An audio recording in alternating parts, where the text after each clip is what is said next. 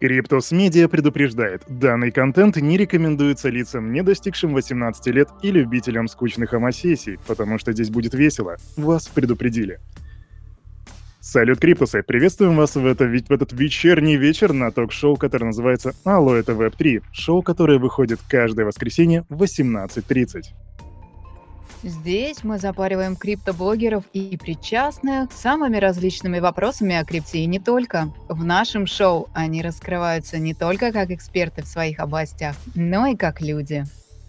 Сегодня вашими ведущими будут Оля, она же известная как Фокси, голос которой по утрам желает слышать каждый криптан из Криптус Юнион.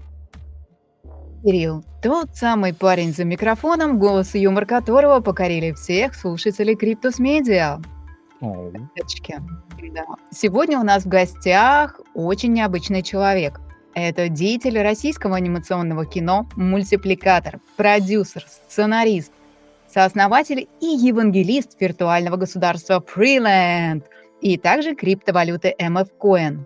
Известен как один из основателей студии Toonbox и автор идеи Mr. Freeman.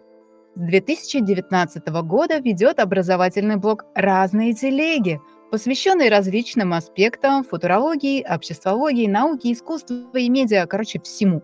Человек, который знает толк в психологии и при этом рубит в крипту. Бро, мне кажется, у тебя есть трогательная-трогательная история про нашего гостя. Ты знаешь, я не был готов к тому, что Павел будет подключен по видеосвязи, я просто сейчас вижу его лицо, но на самом деле заочно с Павлом, с его творчеством у меня связана действительно небольшая история. Дело в том, что в 2010 году это было 12 лет назад, я работал в Мегафоне.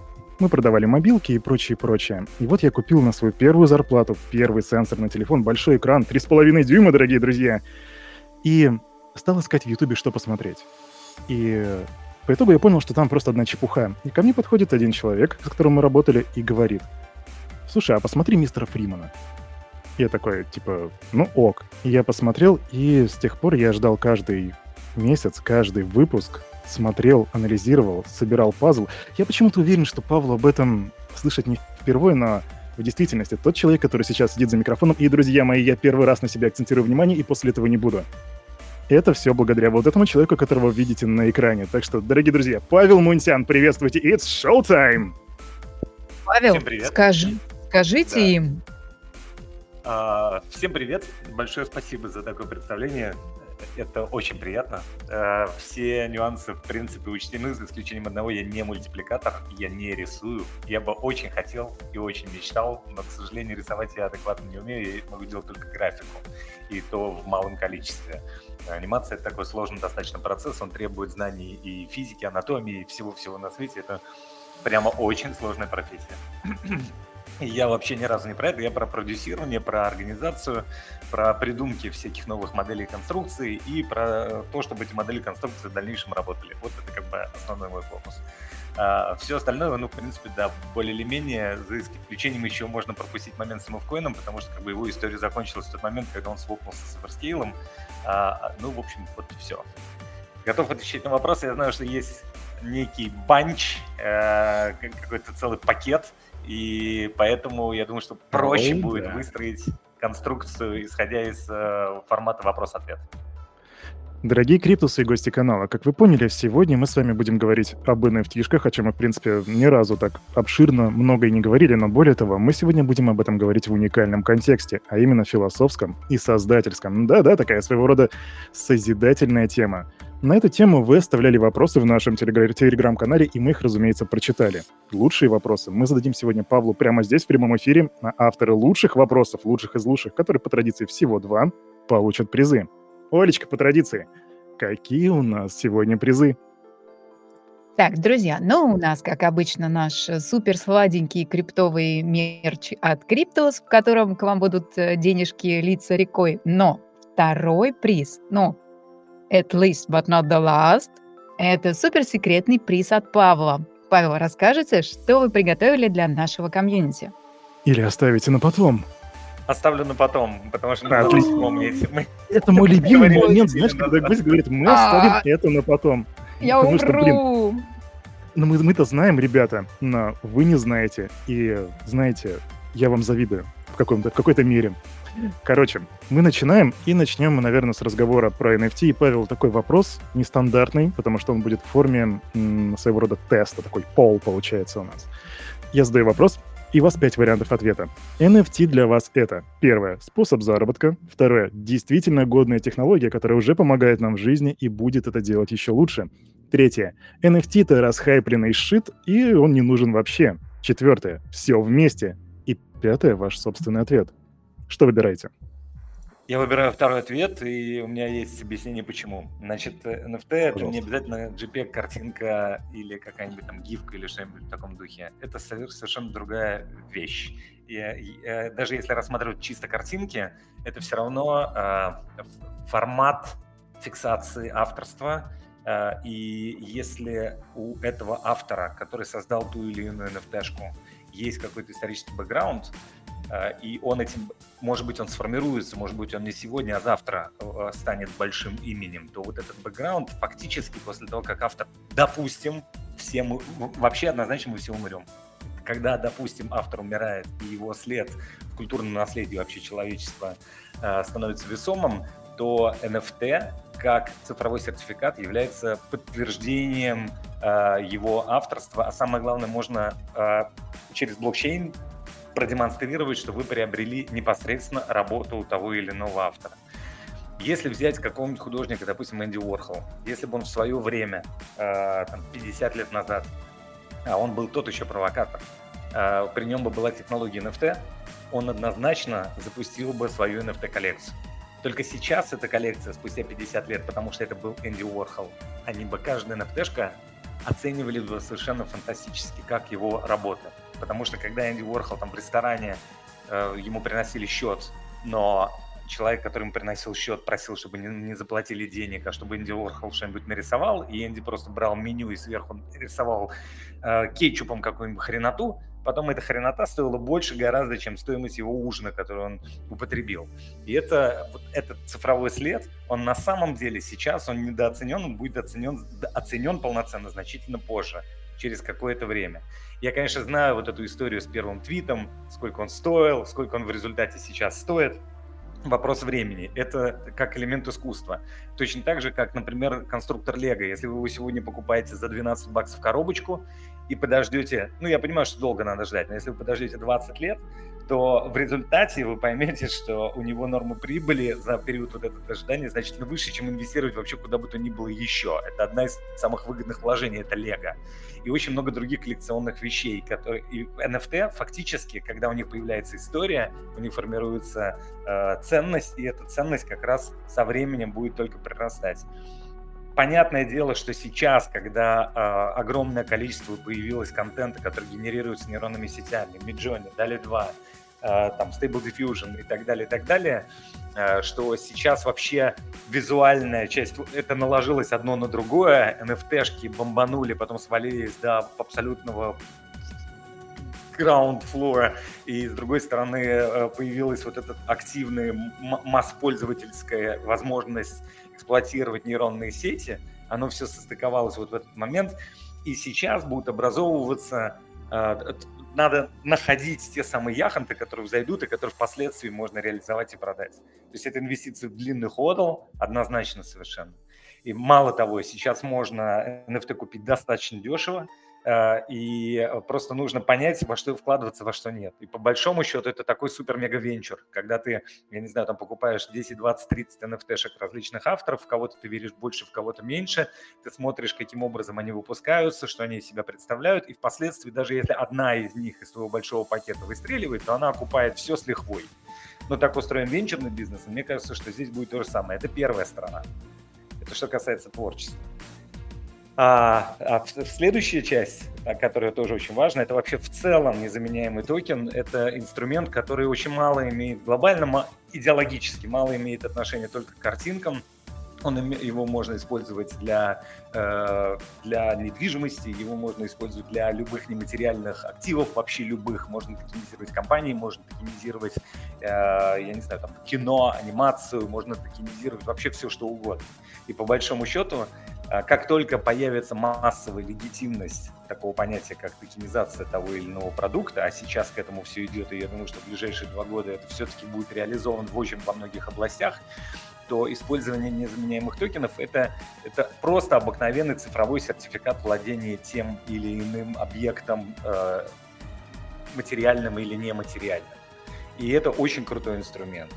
Очень крутой, очень эффективный, э, замечательный во всех отношениях. К сожалению, да, есть некий флер который сейчас появился после обвала NFT рынка, ну, NFT вот этого картиночного рынка, однозначно совершенно. Э, потом это все наложилось на медвежий рынок, на падение крипты и так далее, и так далее. Получился такой супер негативный шлейф, но всегда негативный шлейф проходится, проходится мимо. Это то же самое, что когда-то биток дошел до 18 тысяч, а потом упал до двух, да, вот 4 года, на 5 лет назад. И а, потом с этих двух он все равно прекрасненько долетел до 60.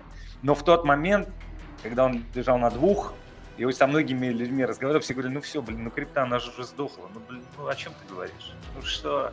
Но вопрос не в том, что крипта сдохла, не крипта. Есть технологии, которые эффективны.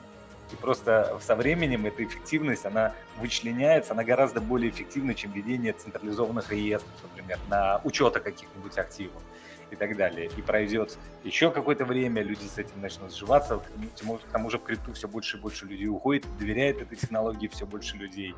Э, я понимаю, что сейчас э, с биржами произошло, я знаю историю прекрасно, которая случилась с Сэмом, да, с, с падениями, вот на, на всем этом фоне. Но это все пройдет, как все остальное проходит. Как говорил Экклезиаст, и это тоже пройдет. Поэтому, вы, а, да? Вы, вы сейчас нам как шаман так все пройдет. Нет, нет, нет, нет, нет, я просто рассказываю свою позицию на этот счет. А, вы знаете, у меня есть очень интересная такая штука. Мы весь мир, все, что происходит, я все время об этом говорю, мы очень часто приходим, э, приходим на станцию к поезду, не который уже ушел, и не который еще придет, а когда поезд, когда еще станции нет рельсы не проложены. То есть мы приходим во многие направления слишком заранее, когда там еще ничего нет, тайга кругом. Мы часто об этом говорим. И вот один из таких примеров был, совсем недавно случился, в сентябре, два месяца назад. У нас случился с Фриманом на английском языке. В 2016 году мы перевели все серии на английский язык. Нашли шикарного актера, сделали шикарный перевод. Дубляж вообще просто бомбический. А, и опубликовали его. И с того момента, а, значит, в 2016 году, ну, постепенно там проросло в течение нескольких лет, там, 2000 подписчиков или там 3000 подписчиков, что-то типа такого. А, и нам показалось, наверное, мы не попадаем в менталитет, наверное, мы не попадаем там, в ощущения, наверное, мы не попадаем а, в человеческий вижен, там, западной психологии, оно сильно отличается от восточной или еще что-то. Ну, то есть нам казалось, что где-то где какой-то вот у нас есть косяк, наверное, который просто не синхронится. Прошел 16 год, 17 год, 18 год, 19 год, 20 год, 21 год, 22 год. И вот 10 сентября 22 года произошло что-то. Я представления не имею, что. И канал бомбанул. И вот мы за, значит, 10 сентября, когда там был там 5 тысяч подписчиков, сейчас, по-моему, 175 тысяч подписчиков. То есть мы эти 170 тысяч без пуша, без движения, без каких-либо специальных усилий, без чего бы то ни было, оно взяло и приросло вот так, экспоненциально. А, и по комментариям видно, что мы попали и в менталитет, и во все. Хотя я с этим сериалом ходил в Netflix, ходил в, а, э, блин, где только не был, Crunchyroll и в кучу всяких площадок. А, много с кем разговаривал, но оно не,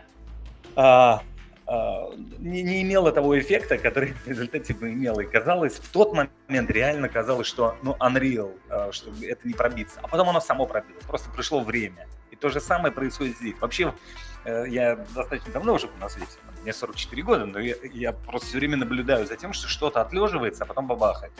А, оно может бабахнуть слишком сильно, тогда его приземляет назад, а потом оно опять лежит и опять выстреливает. Так вообще так мир устроен. Поэтому технология, которая, которую, э, то, что NFT из себя представляет, это технология, которая не может исчезнуть в небытие навсегда. Она очень эффективная, и поэтому она найдет свое применение в нашей жизни и очень сильно и здорово. Просто нужно время. А что касается картинок, возвращаясь, извините, Фокси, одну секундочку. Что касается картинок, то а, это, это сейчас клево можно проводить эксперимент. Просто брать и смотреть, а, выделить себе какой-то бюджет небольшой И из этого бюджета просто смотреть и думать, так, вот в это я верю, там, в покрас лампастом я верю, в это я верю, в это я верю, в это я верю, а потом посмотри, что из этого выстрелит. Я понимаю, что смотреть, может быть, придется долго, и что крипта это такое, зачастую рынок-то, он, он как бы на две части делится, да, то, что прям сегодня по-быстрому купил-продал, и есть то, что долго, то, что ты хранишь э, и создаешь какую-то ценность и ждешь, когда будет какой-то пиковый момент. Соответственно, можно э, просто заранее тебе сказать, я с этими ресурсами своими финансовыми прощаюсь на длительный период времени и провожу глобальный эксперимент. И провести такой эксперимент. И я думаю, что он увенчается успехом. Все. Класс. Но возвращаясь к тому, что NFT это клевая технология, очень часто мы сталкиваемся с тем, что есть так называемый обмыв или фейковый, да, NFT, и есть люди, которые владеют бояками, на которых стоит метка, что они спизжены. Вот как быть с этим вообще? Мы можем как-то как комьюнити с этим работать? И как быть этим несчастным людям, у которых стоит эта метка? Значит, а, все может быть в этом мире ворованным. И поэтому очень важно, когда делаются подобного рода инвестиции, очень важно э, понимать, что ты с, с тем, кто создает этот актив, что ты точно понимаешь, что это его актив. И не делай все это там нахрапом и не бросаться во все стороны. Э, например, когда мы сделали свою коллекцию NFT, и сейчас э, мы действительно с пол, ну, абсолютно твердо заявляем о том, что мы ничего допечатывать не будем. Я понимаю, что мы сделали очень маленький актив, и в тот момент, когда наш, э, наш сериал, над которым мы сейчас работаем, крипто-сериал, когда он полетит, этот актив очень здорово вырастет в цене. Ну, потому что потому что он, э, это авторская вещь, хотя есть очень много подделок, огромное количество подделок. Но все те люди, которые покупали у нас NFT-шки, они в том, особенно которые покупали большими пакетами, они все с нами на связи. Они прекрасно понимают, что это мы сделали этот продукт. И мы за него отвечаем. И нам можно постучаться в Телеграм. И нам можно там от нас попросить какой-то ответ. И с нами можно провести АМУ, в конце концов, и переговорить, и выяснить, какие у нас планы на будущее или еще что-то. А если делать это вслепую, то можно нарваться на подделку. Но это нормально абсолютно. Точно так же, как можно, блин, и э, доллары на евро поменять, а в результате получить евро напечатанный на принтере. Может быть все что угодно. Поэтому гарантии страховки никакой нету. Наверное, конечно, какие-то инструменты, которые сейчас делает Adobe, когда человек рисует э, в в фотошопе у него создаются там сразу же метки, эти метки являются подтверждением, в зависимости от того, какая продолжительность у тебя работы, является подтверждением, что эту работу сделал ты. Но сейчас на фоне формирования контента э, нейронными сетями это будет сложнее, потому что тебе фактически, даже если ты дорабатываешь какую-то картинку э, в фотошопе, то изначально эту картинку ты сгенерировала, это огромная часть работ сделана нейронной сетью за 60 секунд. Э, и поэтому доработка может занимать совсем немного времени. То есть есть вот эти всякие нюансы, поэтому прежде чем что-либо покупать, э, для того, чтобы не нарваться на шлак или на подделку, нужно провести research. Это нормальная история. Я не вижу в этом ничего такого. И понятное дело, что эти подделки, они будут существовать. Без лоха и жизнь плоха. Они будут существовать всегда. И поэтому нужно просто держать это в голове что нужно все всегда, особенно когда что касается денег, всегда нужно, нужно все много, многократно проверять и перепроверять. Вот, в общем-то, и все. Вот Do вы сказали... your own research. Да, Ну. как всегда, да. Вот вы сказали авторский контент. И в связи с этим появляется вопрос, а вообще искусство в формате NFT может ли быть массово принято? Возможен ли там масс adoption? Или все-таки это останется каким-то таким развлечением для узкого круга лиц, для избранных, для коллекционеров? А у меня сразу встречный вопрос, а что такое искусство? Живопись, что, фотография, музыка. Так, Минутка хорошо. Философии. А, живопись, хорошо, Мубер сейчас делает музыку. И на самом деле, если его хорошенечко научить на Бахе и все токаты Баха ему зарядить, то он вам будет выдавать Баха просто по полной программе. А если вы не в курсе, то вы не отличите токату, написанную Иоганном Себастьяном, от токата, написанную, написанную Мубертом. И чего? Что Это этого фейк. Опа и фейк. Какой же? С чего это? С чего это, это фейк? Мы же говорим про Или- авторский контент. Это авторский контент. Это авторский контент нейронной сети того человека, который все это, который конкретно сделал это обучение, запрос и так далее. Это, ну, ну да, то есть мы просто э, это самое, нейронку, секунду, нейронку самое, приравниваем уже к автору? Нейронку? А почему нет? А почему О-о-о. нет? Это, Конечно, это сейчас будет интересный поворот. Нет, это, ну, хорошо, а отказываться от этого, это какая-то ерунда. Это то же самое, что, вот представьте, а, появились печатные книги, да? А до этого писали на руках и говорили, нет, ну, блин, ну, рукописная книга – это одно дело, а тут ты сделал, получается, штамповку, и ты можешь их шесть сделать или девять. Это же фуфел.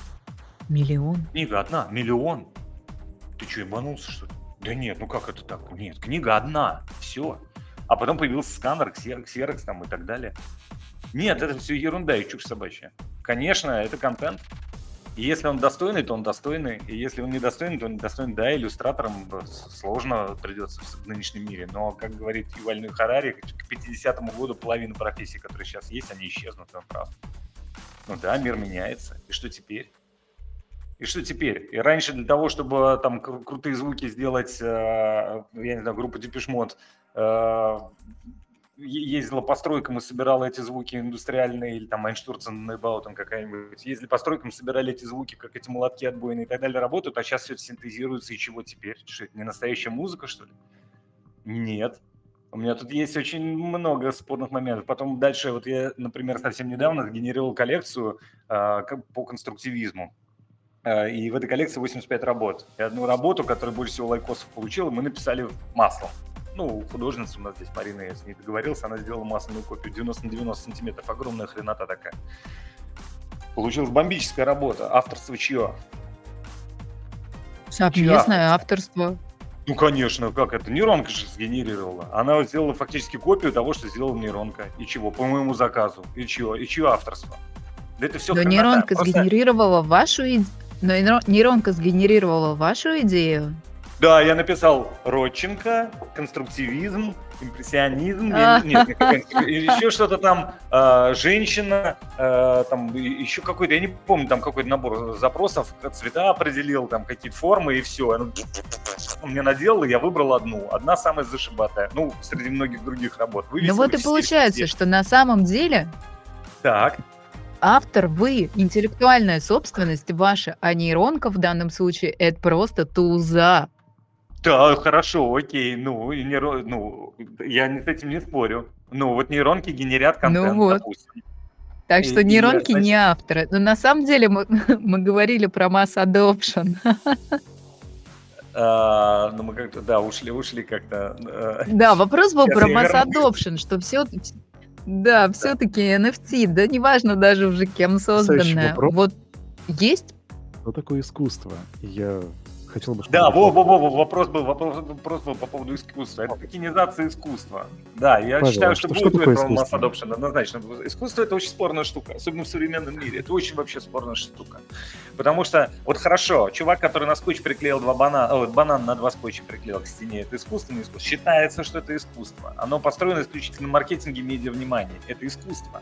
Хорошо, обезьянки. Обезьянки у криптопанков это искусство. Они же говенные, но, блин, у них зато маркетинг и медиа внимание, и э, все, что вокруг создается вселенной, и это вот это все, это и есть объект искусства. То есть искусство выходит за рамки того, как это было там в 16-17 веке или, или 2000 лет назад в Древней, в Древней Греции, или там еще раньше в Древнем Вавилоне. Сейчас просто параметры, значения искусства, они выходят за эти пределы. Поэтому я тут э, очень сомневаюсь. Самое главное понимать, что тот или иной объект, который в дальнейшем, в течение длительного времени сохраняет к себе внимание и притягивает, э, э является аттрактивным для большого общества, или он стал в какой-то момент аттрактивным. Если этот объект токенизирован в том или ином ключе, то он является собой ценность. И если он является собой ценность, и вы в него вложились в этот токен, то это значит, что вы вложились в объект искусства. И если вас цена нынешняя устраивает, то вы продадите. И этот токен будет стоить столько, сколько, за сколько вы его продадите на тот момент. У меня есть пример, я его всегда привожу. Он просто очень понятный. Я некоторые сублиматы сделал в своей жизни. Вот один из этих примеров, это вот представьте, что вы купили гравюру Альбрехта Дюрера, например. И эта гравюра прям офигенная, какой-нибудь там носорог есть классный. Вот вы взяли и сделали абсолютно точно такую же копию. И заплатили за, за нее пуляр денег.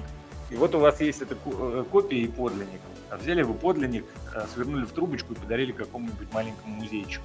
Ну и сказали, провели там у грабаря, сделали какую-нибудь оценку. Получили то, что это настоящий, настоящая картина. Они получили сертификат, вот у них есть. Но вы нигде не анонсировали в прессе. А дома у вас висит копия. И приходят к вам ваши друзья и такие, о, блин, вот это круто. Вот, блин, график был. Блин, конец какого там 15 века. Охренеть. Охренеть. А это копия. Искусство это что? И, и тут вот возникают какие-то такие вещи. Э, ценность является, ценность является, первичное авторство является ценностью.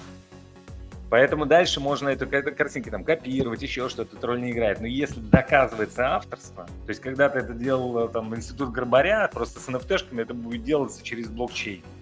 И нужно будет доказать, что вот этот кошелек, с которого это выгрузили все эти работы, что они не только имеют там голубую галочку на каком-нибудь э, OpenSea, но что этот кошелек принадлежал непосредственно тому человеку или той команде, или, или э, тому-то автору. И если это доказательство можно Э, предоставить, то это является авторским продуктом. И это является произведением искусства, и это ну, имеет ценность. Вот и все. Копии всегда тоже ценились э, намного ниже. Там, если взять какие-нибудь там работы, я не знаю, Микеланджело, еще кого-нибудь, есть полно-полно копий его учеников, которые делали его работы, они, они тоже продаются дорого, ну, там, на порядок дешевле. Вот, поэтому, как бы, если вы попали с какой-нибудь обезьянкой, купили ее за 300к, а потом выяснилось, что она паленая, то вы уже сделали некий исторический, э, историческое событие, которое впоследствии, спустя многие годы, когда уже криптопанки, я не знаю, э, окочурятся, вот, э, то тогда это, можно из этого создать отдельный медиахайп. И это будет дополнительное произведение искусства к, к, основному произведению искусства. Ну, то есть сейчас это такие понятия, они размываются очень сильно. И э, масс adoption будет однозначно. А, да, сейчас просадка, потом поднимется это, когда все начнут ну, немножко думать об этом. Это очень тяжело принять. Это прям очень тяжело. Для того, чтобы просто принять, что картинка, то есть ты покупаешь авторство, и для того, чтобы принять, что картинку можно купить там за 200, 300, 400, 500 или за 1000 долларов, тебе нужно заставить себя вложить эти самому 200, 300, 400 долларов и самому купить вот у меня есть коллекция роботов, и я себя первое время заставлял для того, чтобы понять, блин, как это так. А потом как-то я втянулся, и это прям, ты понимаешь, что это клево. Теперь я смотрю, как художник, которого я ценю, и я понимаю, что у него есть какое-то там его, э, наверное, историческое будущее. И я понимаю, что это инвестиции осмысленные. Или я понимаю, что у него какие-то там медиапланы или еще что-нибудь. Это, получается, венчурная инвестиция в какой-то в творческий результат. Вот, в общем-то, все.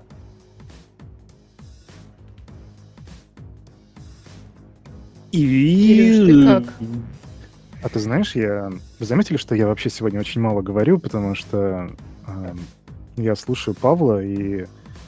И в голове я с ним спорю, а потом так получается, что Павел отвечает на мой вопрос. И я такой, ага, ну то есть, ну в принципе, да. И, и все, короче. А, в принципе, единственный вопрос, который у меня тут остается, Павел, а как вы смотрите на utility коллекции? Потому что у нас есть, понятно, что у нас есть JPEG, которые, э, у нас есть э, код, который привязан к картинкам, и картинки, которые привязаны к коду, есть всякие маркетплейсы, и вполне возможно, как бы мы ни определяли искусство, это искусство пользуется спросом. Но есть utility коллекции, когда вы сами говорили в самом начале, что NFT может быть, NFT может быть по сути все что угодно. И как вы думаете, через какой-то период времени, зачем будет будущее за арт-объектами, или за utility коллекциями? Я думаю, что и то, и то имеет право на существование. Просто все, что обладает utility, оно быстрее взлетит. Ну, я имею в виду большой полет. Это однозначно совершенно. И сейчас это очень многие проекты придумывают утилитарное свойство. Скажу честно, например, мы тоже это придумываем. То есть у нас можно посмотреть, допустим, в приоритете серии какие-то, мы даем какие-то бонусы, еще что-то, но все это изобретения. То есть это не является э, каким-то действительно необходимым инструментом.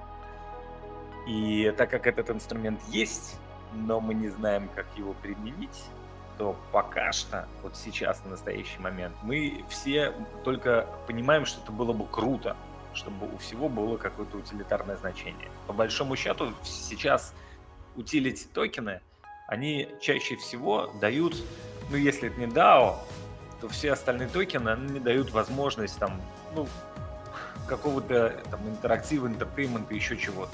Ну вот, допустим, у нас в, а, мы игру сейчас стартуем а, по нашему сериалу, и там utility токены, они дают определенный функционал в игре. Но игра это fun. Даже если это play to earn, неважно, это вообще роль не играет. В целом fun. И это, то есть это utility направлено на развлечение.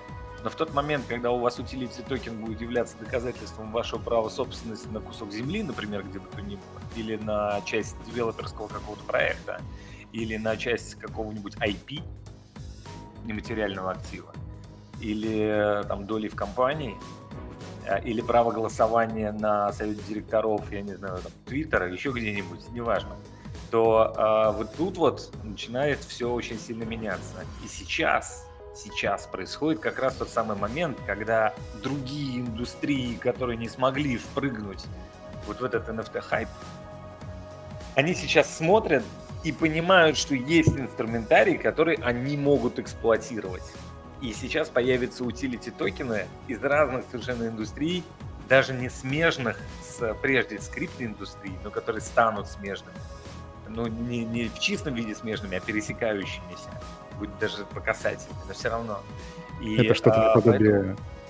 ну, интернета например, в 90-х, когда на интернет начали надстраиваться. Я как раз хотел, хотел рассказать про интернет, да. Я помню, там в 95-м году появился интернет, в нем не было ничего. Ну, я сразу же стал пользователем интернета. Вот так исторически сложилось.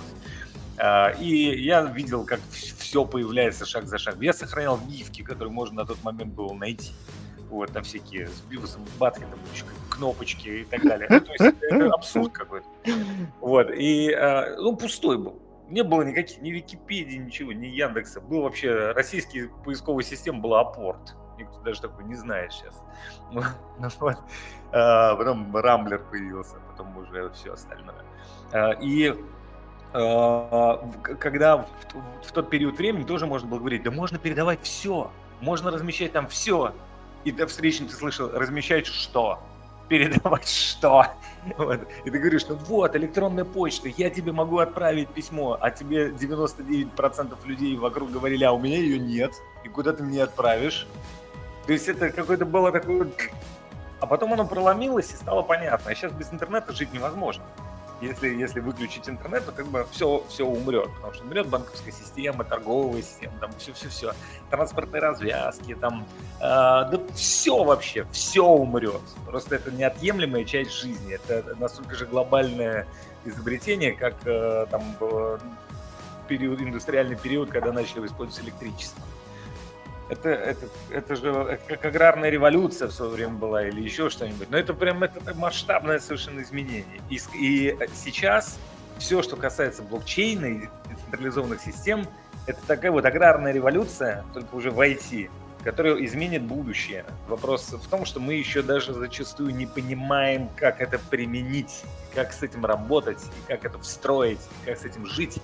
А как только большие конструкции, такие как, допустим, введение государственного реестра, они все переведут на токены, ну, просто вот так вот. Если ты хочешь квартиру, значит, подтвердить свою, будь добр, вот, пожалуйста, зайди на сайт, там, я не знаю, governance что-нибудь, что-нибудь, .gov, что-нибудь, вот, и получи, пожалуйста, токен на свою единицу недвижимости. И все сразу себе заведут и криптокошельки, и научатся пользоваться сид-фразой, и там э, восстановление паролей и прочее, прочее, разберутся, привыкнут, и появятся всякие адекватные ГУИ, которые будут обслуживать все это так, чтобы это было ясно и доступно не только гикам. И все. Все, это очень быстро. Это произойдет, мы не успеем оглянуться как.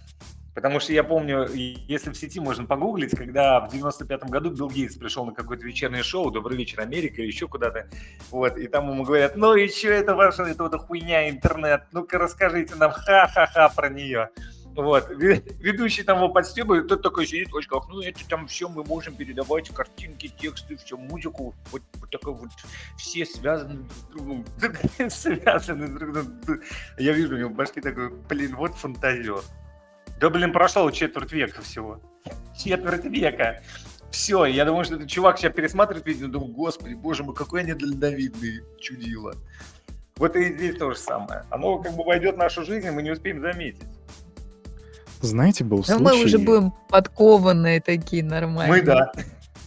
Когда один чувак в газете, кто-то из американских политических деятелей, сказал, что посмеялся над э, мыслью о том, что когда-нибудь улицы будут заполнены металлическими кабинами с двигателем вместо лошадей.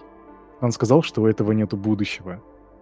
А потом в каком-то году над Биллом Гейтсом посмеялись, что какая-то там сеть какие-то картинки. И вот теперь, помните, как совсем недавно, где-то лет 7 назад, мы звонили по номеру 666666, чтобы заказать себе такси.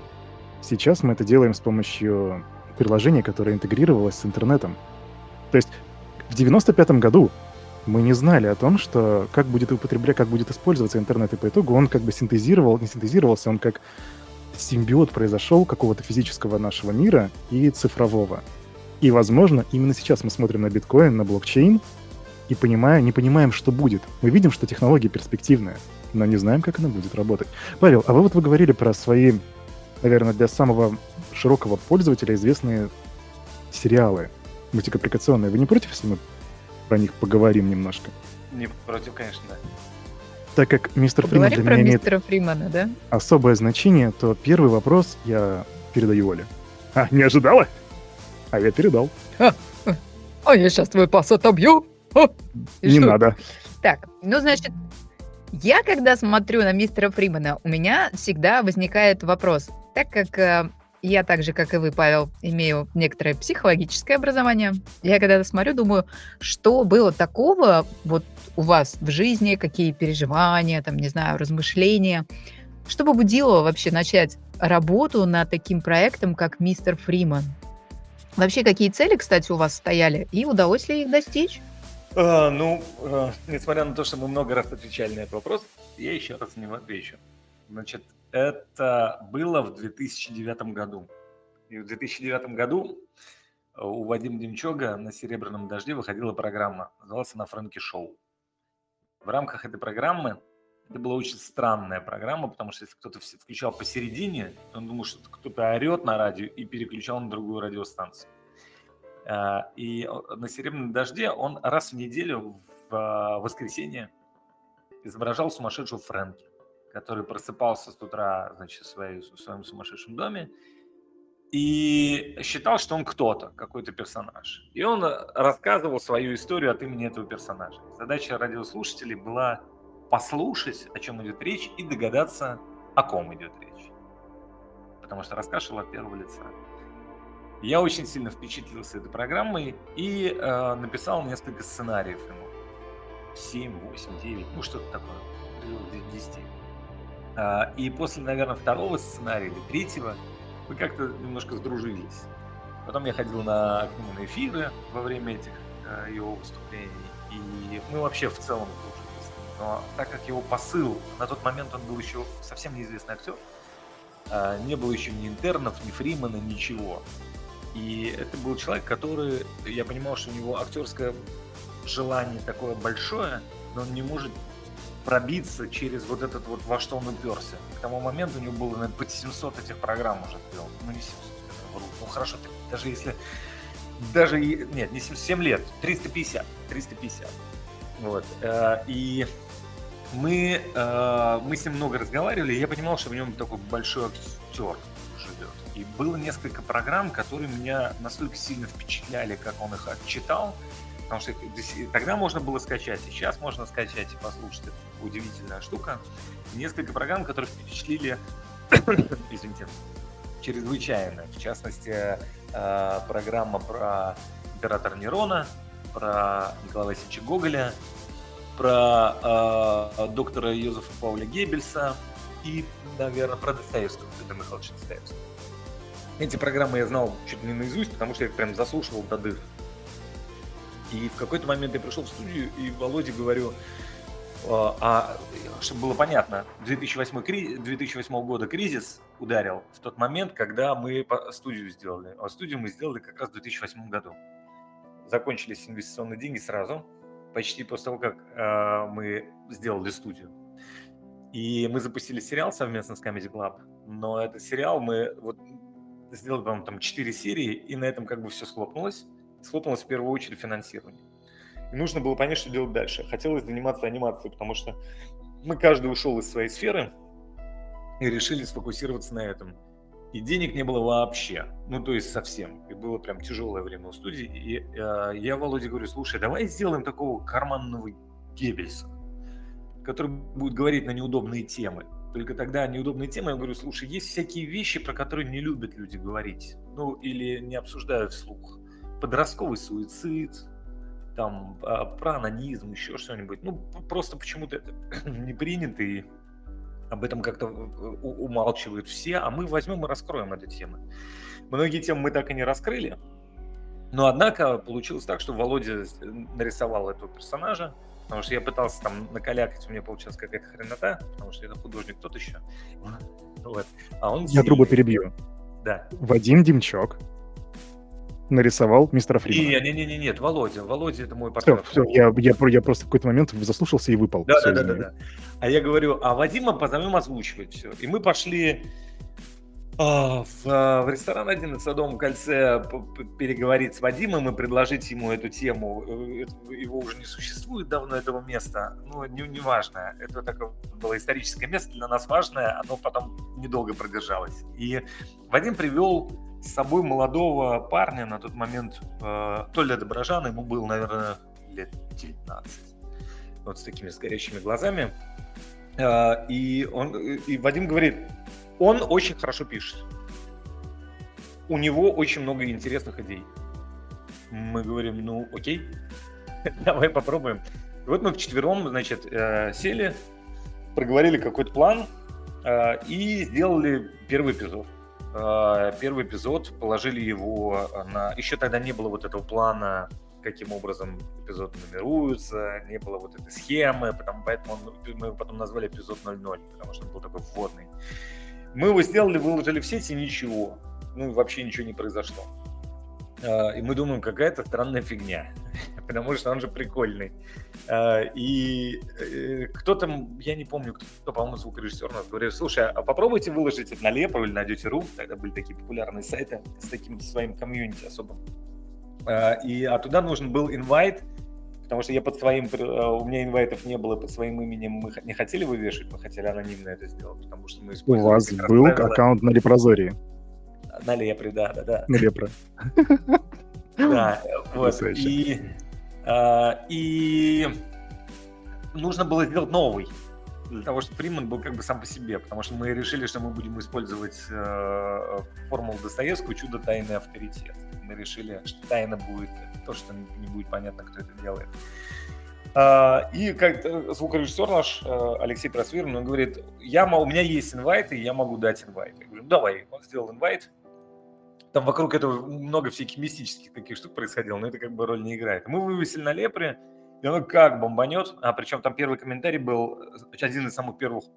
А, я, я оставлю здесь этот комментарий, а, потому что этот пост еще не стал золотым.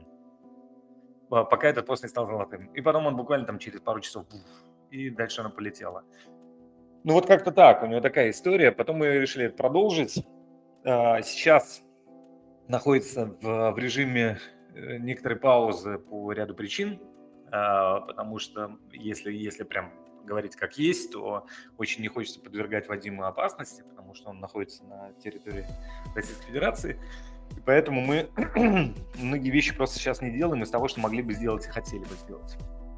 Однако же э, все продолжается, и даже в этом году, э, в этом году появится э, ролик на канале Фримана. Э, ну вот такая вот у него история. И этот выпуск очень сильно отличается от всего того, что было, потому что Павел единственный гость, который наши вопросы, он отвечает их еще за отвечает на эти вопросы до того, как мы успели их задать. Чтобы вы понимали, дорогие друзья, все, кто слушает, у нас было около 30 вопросов. И каждый раз, когда я хочу Павлу задать вопрос, он каким-то чудесным образом опережает его. Вот я вам даже пруф. У меня был вопрос про Вадима Демчога в озвучке и про рисовку. И прям по списку Павел отвечает и про Демчога, и про рисовку. Я, наверное, задам вопрос. Эм, знаете, по поводу Вадима Демчога ходило очень много слухов. Ко мне подошел, когда я уже а, начал смотреть мистера Фримана, ко мне подходит чувак и говорит, а ты знаешь? Я такой, серьезно? Да, я догадался. Это Демчок. Я такой, да? Который, ну, говорю, клево, здорово. И вот у меня, наверное, вопрос такой, а почему, почему именно Демчок? Я понимаю, что он раскрылся как Фрэнки Шоу, это прям шикарное шоу, я переслушал очень много выпусков, наверное, выпусков 100, 120. А, но почему, допустим, не Вострецов или да, да кто угодно? Что, что зацепило именно вас вот здесь? Какая вот тонкость вот эта? Ну, Некоторая истеричность в голосе? Это или... был а, нет, это был актер, до которого можно дотянуться, а, который прям ну, сейчас э, состав актерский, как бы до которых можно дотянуться немножко, мягко скажем, стал шире. А, это первое. А во-вторых, я понимал, что это, это человек, который сможет сыграть. Не надо пробовать ничего, не надо экспериментировать. Он уже, он уже в этой роли. Ему нужно выйти за пределы радиостанции. Он готов максимум. И он, я просто так как я с Вадимом был хорошо уже на тот момент знаком, я понимал, что он не просто справится, он вообще лучший. И он как актер, я просто, ну, я понимаю, что он, он божественный актер.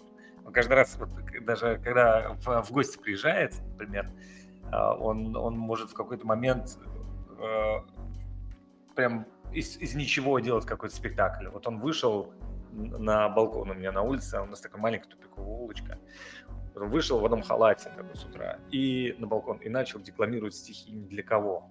Вот. С другой стороны, доме напротив, у меня мама живет здесь, и она увидела, вот, прям актер проявляет себя. Он, он, он как император Нерон, ему необходима, необходима работа творческая, он, он не, его нет настоящего.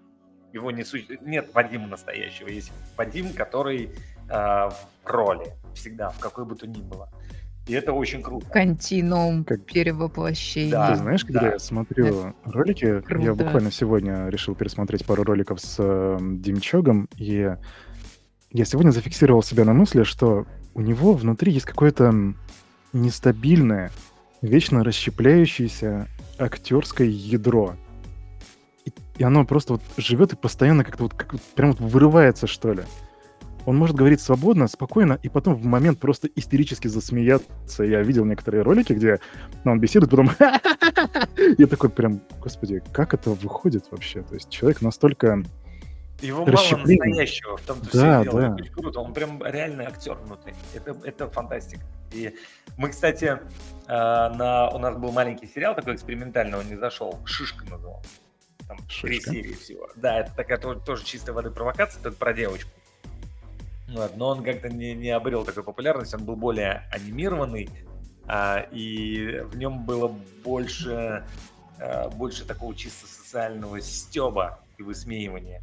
И озвучивал, а, Шишку озвучивает Марьяна Спивак. И Марьяна это как бы из женских ролей, она у нас много, на самом деле, участвовала во многих мультфильмах, это вот, вот того же плана, то есть человек, который может делать как актер вообще все, что угодно. Но сейчас она много где снималась, она снималась в, в большом количестве фильмов и сериалов, которые сейчас выходили в России, в том числе которые там и на Кавказском фестивале участвовали и так далее, и так далее. Э, и «Не любовь», и сериал «Шифр», и ну, много всего. Вот. И Марьяна, конечно, просто бомбический. Но просто не зашел. Если бы он бы зашел, то это тоже был бы очень прикольный сериал. И там много народу в комментариях говорили, что э, они не Является ли Шишка и Фриман, нет ли между ними чего-то такого э, интимного свойства между персонажами? Некая химия? Некая химия, да. Скажите, а рисовка мистера Фримана, она изначально была вот такой вот минималистичной, слегка, может быть, какой-то карикатурной, или были да, различные нет, изначально я, я стал рисовать, я нарисовал какую-то, э, значит, в свое время я забрал права у одного там британского художника на русскую версию э, сериала Salad Fingers. Мы, э, и Андрей Бахурин, это питерский режиссер, э, он назвал, сделал перевод, перевод, мне помог с переводом, назвал его э, «Зеленые обрубки». такой прям жесткач, жесткач. А, и я рисовал что-то вот в этом стиле, такое мусорное, мусорное, детализированное, не, не, там не нужно было много всего. А Володя подошел, посмотрел на все это и говорит, какая это фигня. Говорит, нужно так, палка-палка огуречек, чик-чик-чик-чик-чик, потому что он должен доносить мысль через простоту своего визуального ряда, чтобы не усложнять. И он попал на 100%. Но он как режиссер, он настолько хорошо чувствует персонажа, э, вес его и его ощущение цветовое и то, как он должен доносить какие-то идеи и так далее, что тут у меня есть полное доверие. Я говорю, блин, я с тобой согласен на все сто. И э, как бы после этого оно так и закрепилось. Оля, я помню, у тебя вопрос был про MF Coin. Я не ошибаюсь? Да, один из наших подписчиков э, задал вопрос. Частично Павел уже на него ответил, но я должна его прочитать, потому что мне кажется, это прям важно. Вопрос звучит следующим образом. У мистера Фримана, кажется, был свой coin в разработке и кошелек. Где-то даже на компе храню бэкап от кошелька. Эти проекты утратили уже свою актуальность. Почему? Они не способны конкурировать с сегодняшними существующими? Значит, э, мы запустили виртуальное государство фриланс. В рамках него делалась большая инфраструктурная площадка. А, мы а, в 2017 году запустили свой коин и сделали мультичейн. Разработали его, а, сперва мы сделали его на основе лайткоина, потом, значит, мы получили атаку 51 и переписали ядро. Мы взяли это ядро Emercoin, Э, как на один из наиболее защищенных, сделав анализ рынка на тот момент. Я даже к коллегу, разработчику, главному разработчику Меркоинов съездил в Вашингтон, несколько дней там я у него даже прожил, вот, и мы э, много всего обсуждали и так далее, и как бы э, сделали новую, новую мультичейн. Но через какое-то время стало понятно, что у нас просто кишка тонка, мы не справляемся. Это прям реально так. Нужно очень много людей, очень много ресурсов, и все инвестиции, которые мы сделали, они просто сгорают, потому что вкладываясь в людей, в технологии и так далее, мы, не, не, не, не получается у нас. На тот момент, в 2017 году, когда еще биток рухнул, потом следом, и вот эти, там было много, много, много всяких сложностей и, и прочее. Короче, мы не сдюжили. Однако образовалось сообщество – это сообщество, а, мы провели голосование внутри нашего сообщества по поводу того, чтобы сделать, а, свопнуть вместе с... На, на тот момент это был тон, но тон, который у Дурова, он был разделен пополам, тот тон, который стал Эверскейлом. Кстати, по голосованию точно так же будет. И с той стороны а, было желание э, объединения, и с нашей стороны они как бы дали конферм. Мы, соответственно, по согласованию двух сторон сделали своп. А, что касается фриленда, то те планы, которые у нас были, извините, те планы, которые у нас были по разработкам, они достаточно э, туго реализуемые на фоне того, что еще очень много всего нужно делать, ну, просто не хватает ресурсов, не хватает, опять-таки, денег, людей, всего. Это непросто. Но мы успели сделать какие-то вещи, в частности, мы, например, выпускаем паспорт Фриленда как артефакт. С одной стороны, как артефакт, с другой стороны, вот, кстати, у меня на отправку лежат паспорта, их до сих пор заказывают, они сейчас делаются через NFT, на OpenSea покупается NFT-шка, если раньше изначально э, стоимость одного паспорта была прям очень-очень большая, потому что нам надо было косты отбивать, потом и производственная, производственная стоимость была очень высокая. Сейчас мы смогли снизить очень сильно производственную стоимость, сейчас получить паспорт Freelance стоит 480 баксов. Э, и это одна из вещей, которая осталась. Мы сейчас выдаем эти паспорта, и мы решили сделать следующую штуку. Не, не делать цифровое правительство, не делать вот это все, потому что это сложные разработки, с которыми мы не справляемся. Мы действительно не справляемся. У нас нет ни инвестиционных возможностей, ни сбора команды, потом это надо контролировать. Мы решили пойти другим путем. Мы наберем фул паспортов людей, которые владеют паспортами Фриленда, и подадим заявку в ООН. С большой долей вероятности он нам откажет, но мы получим медиа внимание. На фоне этого медиа внимания уже можно делать все остальное. Ну, то есть как бы последовательная штука. А паспорта у нас такие, с которыми народ проводит всякие эксперименты. Я уже много раз рассказывал, что я на них на паспорт фриленда в гостиницах селюсь, машину в аренду беру. и нормально. А Сергею Солонину, у которого есть юристы, который основатель Киви, он может себе позволить несколько больше. Он прошел а, там с десяток границ с этим паспортом и даже получил вклеенные визы. Вот, поэтому там экспериментов много всяких. А, по большому счету это подделкой не является, потому что это не, нету оригинала для того, чтобы сделать подделку. То есть это оригинальный документ. Оригинальный документ государства, которое находится на, э, в цифровом пространстве. К этому очень сложно докопаться, поэтому Круто. оно работает. А, и поэтому мы выбрали такой long-term а, план, и мы сейчас собираем, у нас постоянно выпускаются новые и новые паспорта, и количество граждан увеличивается, увеличивается. Сейчас, извините, одну секунду.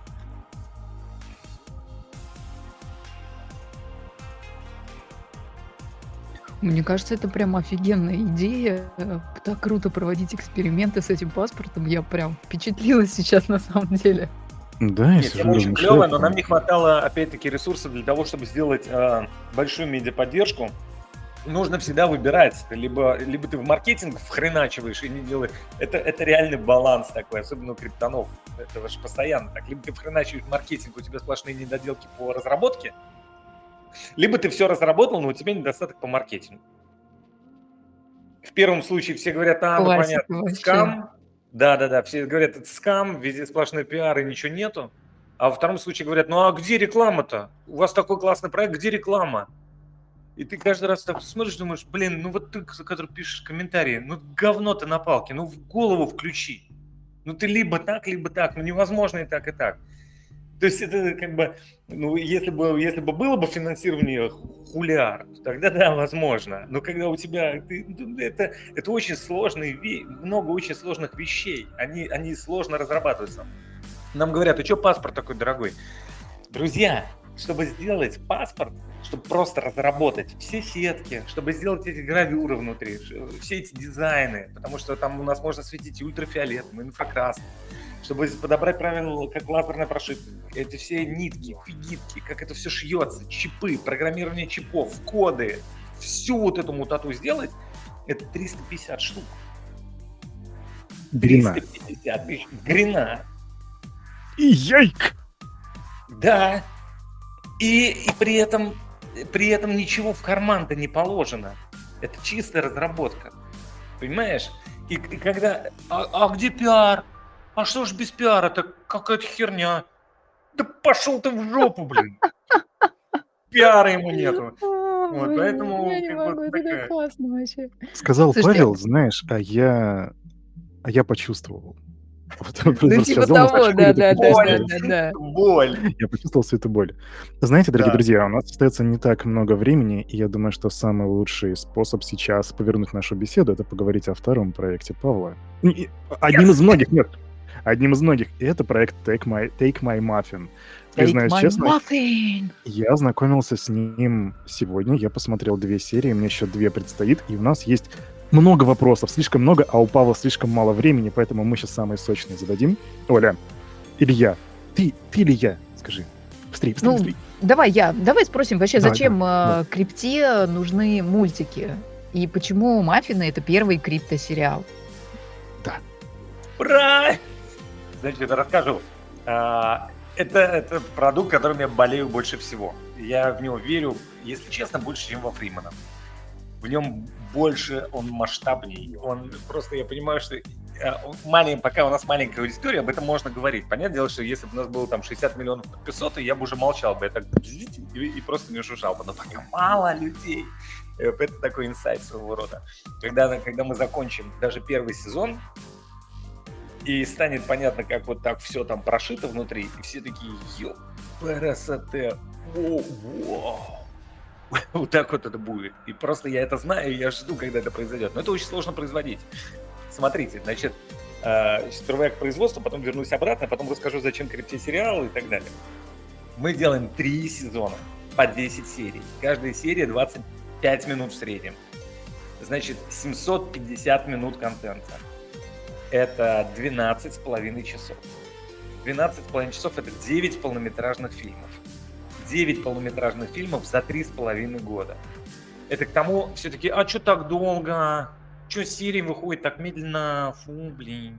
Ты думаешь, в смысле медленно? Ты, сейчас вот за полгода выходит, вот сейчас вот выйдет пятая серия, это 125 минут, это мы полный метр за полгода забубенили. Какой пол, полтора полных метра забубенили за полгода? Чего медленно выходит? Ну, вы такие? а при этом мы делаем качество, которое телевизионного. Ну, поэтому, на самом деле, это очень мудро, когда, когда большинство сериалов, они делают сезон, а потом вываливают, чтобы потом никто не жужжал, что очень медленно все происходит. А, но между сезонами им приходится ждать один, два, иногда да, даже три года. Да-да-да. Это отдельная история. А, значит, э, какая, какая мысль основная моя была? В крипте все занимаются криптой, но при этом это очень классная технология. А, в, анимация — это производство ее. Это, очень, это вообще очень старый, медленный, инертный и нудный бизнес. В детской анимации там пере, там просто алый океан, там миллионы проектов.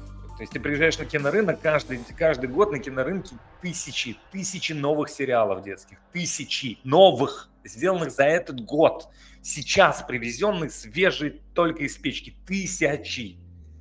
То есть, значит, за 10 лет их там сотни тысяч. Сотни тысяч сериалов, которые сделаны за 10 лет по всему миру. А взрослых сериалов их очень мало потому что их очень тяжело производить. Потому что механика производства взрослого продукта, она сложнее. И взрослого человека ты вот так вот легко на крючок не возьмешь, его надо заинтересовать. А для того, чтобы его заинтересовать, ему должно быть, блин, ему должно быть интересно. А для того, чтобы ему было интересно, это вот так вот на, на ходу не делается. Это кино э, попроще снять, потому что ты на самом деле на идею нанизал и эту идею снял. И, и, и съемка и даже дальнейший монтаж. Это гораздо проще, чем э, производстве анимации, потому что анимацию для взрослого нужно сделать э, полноценную, а производство анимации и съемки это совсем разные вещи, потому что это очень дорого и долго. У нас 23 отдела на производстве. Это вот просто производственных отделов. Потому что каждый фон, он делится на три части, да, каждый персонаж, это там риги, библиотеки и так далее, там масса-масса-масса всего и, и, и отдельные прям команды, которые разрабатывают персонажа, прежде чем он выходит в анимацию. Еще есть там всякие сценаристы, те, кто работает с диалогами, те, кто делает аниматику, те, кто делает кипозинг, это ключевые фазы, там, те, кто звук, э, шумы, э, который композитор и прочее, прочее, прочее, там очень-очень-очень много всего.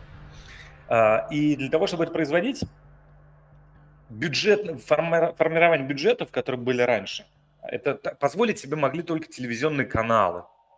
А телевизионные каналы, у них такая повестка, а, ну, все, все уже, всем, всем уже эта повестка очень сильно достала. Обязательно должны быть черные гомосексуалисты, обязательно должно быть там, это говорить можно, это говорить нельзя, и тебе каждый раз с любым каналом ты подписываешься, тебе эту повестку дают, и ты должен ее соблюдать. И шаг вправо, шаг влево, это все, это штрафы и прочее, прочее. Получается, что ты очень сильно ограничен. Ты долго производишь, это очень сложно, ты очень сильно зависим от телеканала. В общем, короче, лютый, лютый геморрой. И ты не можешь сделать полноценный, нормальный телевизионный продукт, будучи независимым. Это невозможно. Либо ты должен взять там, я не знаю, какого-нибудь инвестора. Только если ты берешь какого-нибудь инвестора классического, то классические инвесторы обычно в анимации, это я тоже очень хорошо знаю, ломаются в самом начале, когда ты делаешь предпродакшн. То есть, когда у тебя еще нет ни одной серии, ничего, но ты сделал библиотеку, он тебя спрашивает, что готов? Ты говоришь, вот модели, библиотеки, вот риги персонажей, вот это вот. Он говорит, а мультик-то, мультик где? Год прошел. Ты такой, мультик, и, и теперь буду делать мультик. Он говорит, пошел ты в жопу. И как бы на этом финансирование заканчивается. Сплошь и рядом. Сплошь и рядом происходит именно так. Потому что инвестор думает, да я лучше, блин, я не знаю, там в Кабо-Верде где-нибудь или на Кипре куплю недвижимость какую-нибудь и через три года ее продам, неважно где, найти рынок, который сейчас наиболее активно растущий. И все, и мне не надо ничего ждать, то есть это не работает. И, соответственно, а тут получается, что одна индустрия, ей нужен выход за пределы крипты, потому что она варится, это, варится в собственном соку все время, она никак не находит. Вон она наткнулась на картинки, на ftшки, уже все понеслось, все с ума начали сходить, потому что что-то другое. Вот. А другой стороне, ей нужно как бы адекватное финансирование, которое позволяет производить продукт, не будучи под гнетом кучи всяких вот этих факторов сложных.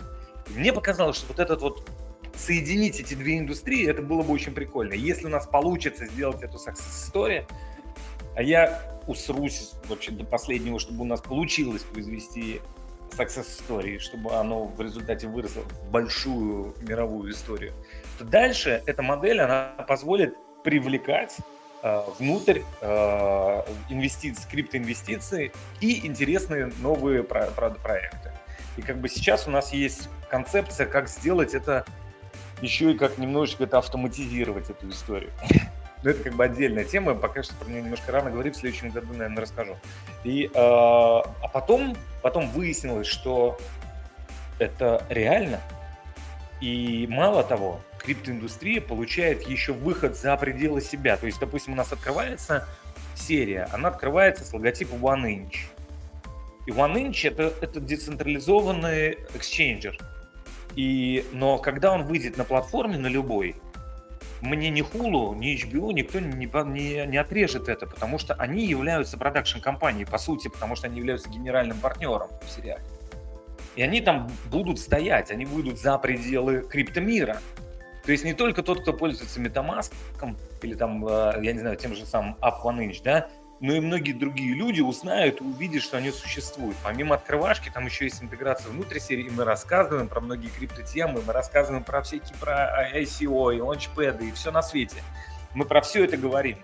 Мы рассказываем и про бизнес, и, и так далее. То есть мы затрагиваем много криптотем, и про NFT, и, все, и таким образом мы влияем на тех людей, которые не находятся в крипте, и доносим им историю про крипту, и они ее по крайней мере, начинают укладывать себе в голову, с одной стороны, а с другой стороны, мы для криптомира создаем продукт, который прежде в криптомире не было. Потому что если ну, во-первых, да, после нас стражи еще два персонажа, помимо Stormcats еще есть Кракополис, который там Дэн Харман тоже пытался заявлять, что он первый криптосериал, хотя он, во-первых, под Фоксом делает, месяц спустя после нас, в общем, короче, провели там расследование в сети и выяснилось, что он врет, падла. А, и потом еще есть а, сериал, который вот, в котором помогал Виталий Бутерин, Stormcats, который можно посмотреть только утилити токены, только имея токены, можно посмотреть эти видосы. Там, насколько я понимаю, там производство еле ползут совсем. Дело даже не в этом. Дело в том, что вообще в целом, что это появляется, это уже хорошо. А, но, а, значит, после того, как мы вот это все хозяйство стартовали, если, если получится из этого сделать success story, то дальше на это сможет нанизываться соединение киноиндустрии, не обязательно анимации, но может быть всей киноиндустрии, может быть там сериальное кино, еще что-нибудь, и в том числе VOD-платформы, которые можно, скорее всего, появится VOD-платформа, где ты э, подпи- подписку или не подписку, или ты донатишь отдельным проектом, или подписку осуществляешь не старыми какими-то методами, а той же самой криптой, например, чего криптонам было бы, от чего было бы вообще бы кайфово. Uh, и так далее, и так далее. То есть есть много всяких решений, которые начнут появляться. Это стык, стык двух индустрий. Uh, я вижу, как сейчас пытаются две индустрии, там, крипту и еще что-нибудь, стыковать разные мои знакомые в разных других сферах. Но, но наша функция, Toonbox Good Animation Studio, наша функция сделать э, как раз тот самый мост между криптой и кино. И у этого есть огромный потенциал. А дальше мы вокруг нашего сериала, соответственно, сделали какой-то криптообвес инфраструктурный. У нас есть там сайт Web3, который, конечно, выглядит э, не так, что любой криптан откроет его и захочет залогиниться. Нет, совсем отнюдь. Мы сейчас его перелопачиваем и делаем нормальный из него Web3 на пятом HTML живенький, красивенький, но это, к сожалению, только в январе мы его презентуем. Мы делаем какие-то там презентации новой серии, там в Metaverse с прошлой серии у нас стартовала эта тема. Мы делаем там то, что если ты залогинился, у тебя достаточное количество токенов сериала, который торгуется и на цексах, и на дексах, да, то у тебя есть какие-то дополнительные, ты можешь там новости другие видеть, э, голосовалки, когда возникает э, что-то, что, где нужно принять решение, мы вывешиваем возможность голосовать токенами. Плюс у нас есть вселенная NFT своя, не очень большая, там 2700 токенов э, суммарно на Binance и на Rarible. Э, плюс у нас выходит криптоигра, у криптоигры есть там тоже свой токен, и мы туда очень плотно интегрированы. Кстати, шестая серия будет э, презентация в метаверсе уже внутри э, метаверс, который выглядит как внутри игры. То есть у нас этот город Сан-Крипто, и ты там прям внутри города сможешь побегать, а если ты заходишь в Дом Рок, ну, главного персонажа, то ты уже смотришь, сможешь посмотреть там премьеру серии. и очень много всего. То есть мы подтягиваем, постепенно подтягиваем, подтягиваем, подтягиваем какие-то крипторешения в сериал, встро... встраиваем их и ищем, каким образом связать эти две индустрии друг с другом. А, то есть мы идем вот как раз вот не, мы не, не в первый вагон, не в последний вагон, а мы пока идем по джунглям и смотрим, где станцию ставить. Вот, но это очень интересно, и мне кажется, что крипта это очень динамичная э, тема, и поэтому, в отличие от многих других направлений, где мы натоптали, натоптали, и в результате так и ничего не, туда поезд не, при, не привели, вот, то здесь произойдет по-другому. То есть пока мы тут будем натаптывать и найдем где станцию, как раз вот подгонят и рельсы, и еще и скоростной поезд придет, и мы сядем в первый вагон и пример классом, А полетим to the moon. Вот как-то так. Um, в очередной раз Павел ответил на все наши вопросы, даже не дав нам их задать.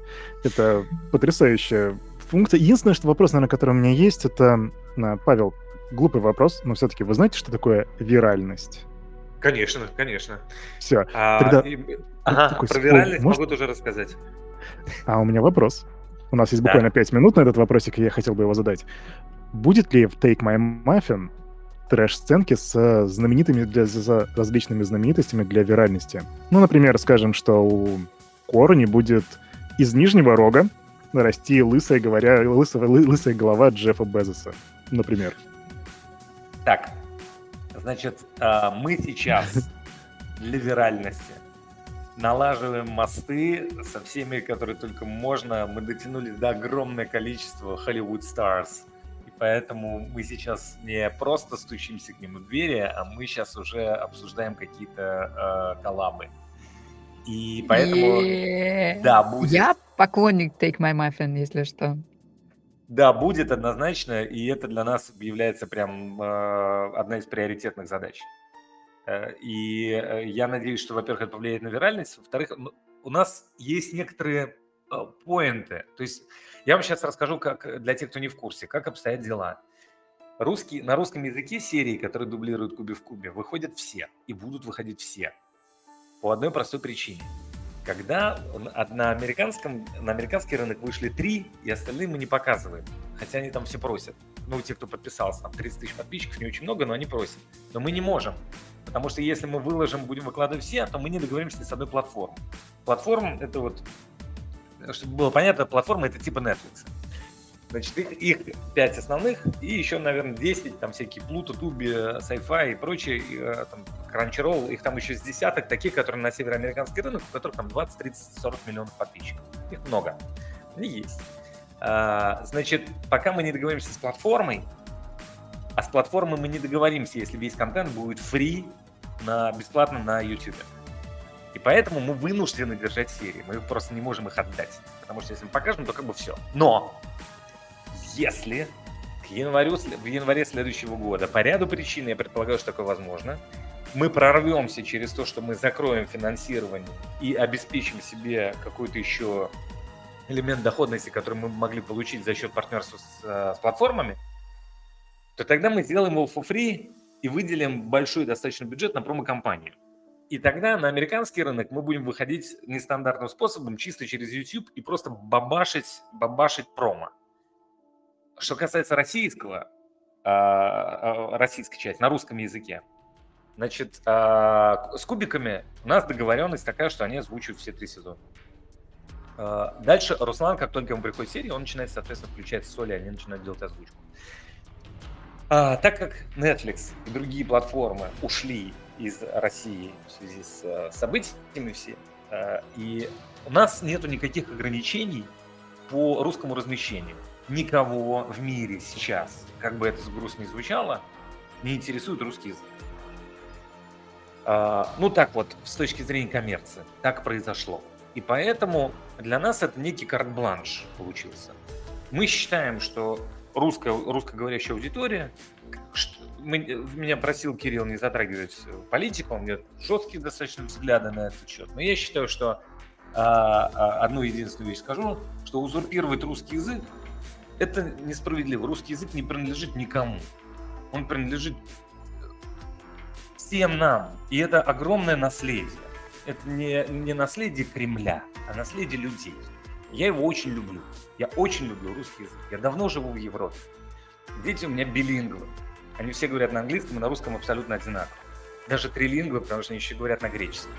Но я очень люблю русский язык, я его очень ценю. И поэтому я считаю, что люди, которые говорят на русском языке, они имеют право смотреть контент, даже если он не будет выходить на площадку.